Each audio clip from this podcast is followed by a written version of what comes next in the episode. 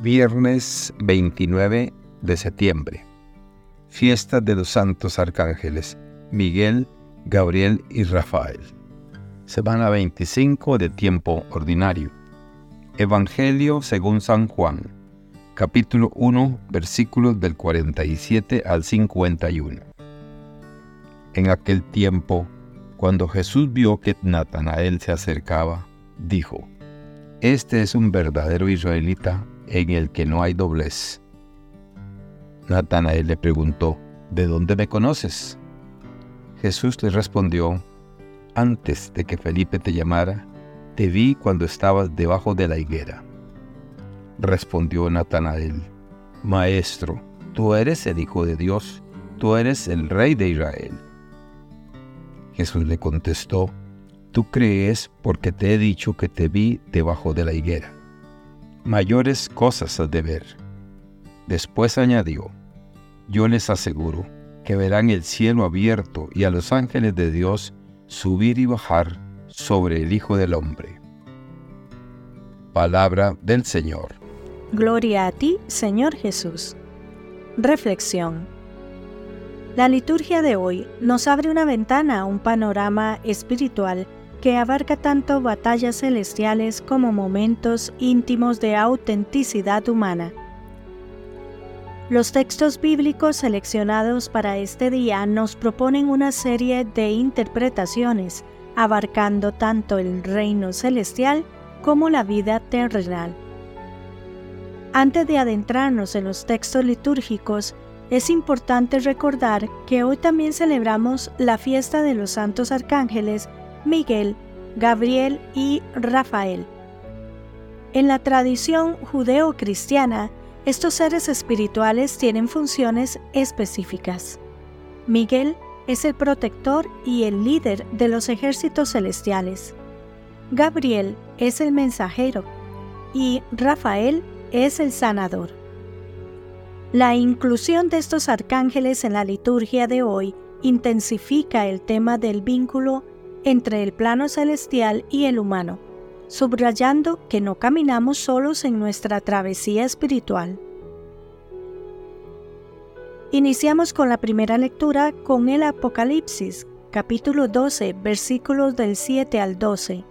Este pasaje apocalíptico se ha interpretado durante siglos como una representación metafórica de la lucha entre el bien y el mal en la historia de los creyentes, esta división ha existido desde siempre.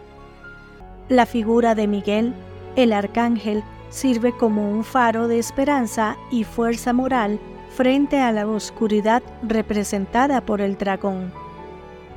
Desde un lente histórico-teológico, este relato también puede entenderse como una proclamación de la primacía de Dios sobre los poderes maléficos. El mensaje subyacente es claro. El bien, personificado en Miguel y sus ángeles, prevalecerá finalmente sobre el mal.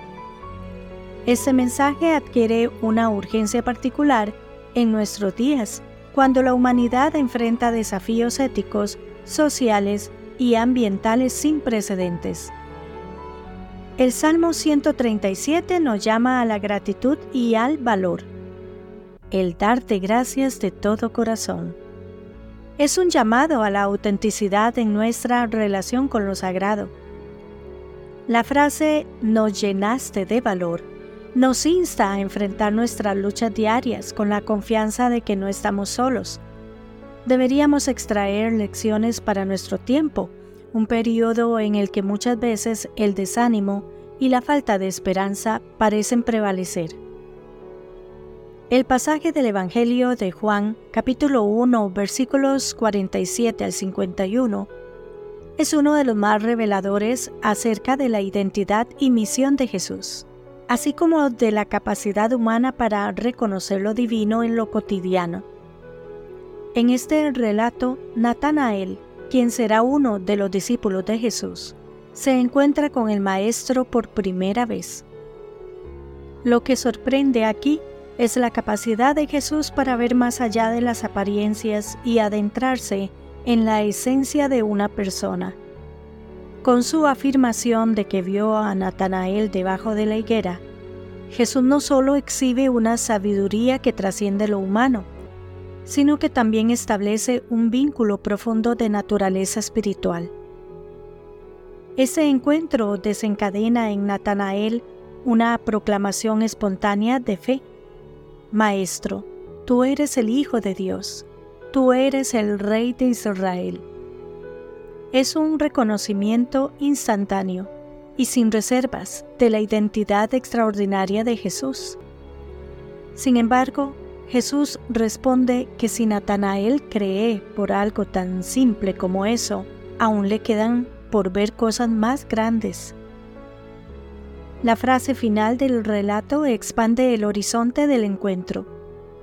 Jesús declara que ellos verán el cielo abierto y a los ángeles de Dios subir y bajar sobre el Hijo del Hombre. Esta imagen, además de evocar la historia de Jacob y su sueño de una escalera al cielo, abre una dimensión trascendental que conecta la tierra con el cielo, lo humano con lo sagrado. ¿Qué implicaciones tiene este relato para la vida actual?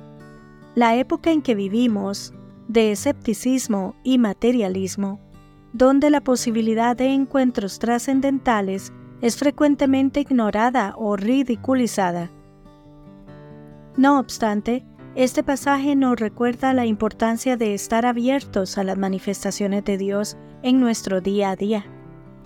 De igual forma, nos anima a reconocer y abrazar esos momentos en los que, tal vez sin entenderlo completamente, experimentamos un contacto más profundo con la espiritualidad que a su vez nos puede llevar a una comprensión más profunda de nosotros mismos y del mundo que nos rodea. En resumen, la enseñanza de este pasaje es doble. Por un lado, revela el poder de Jesús para conectar de manera personal y única con cada individuo. Y por otro, nos reta a mantener nuestros corazones y mentes abiertos para descubrir las cosas mayores que Dios tiene preparadas para nosotros. Que Dios les bendiga y les proteja.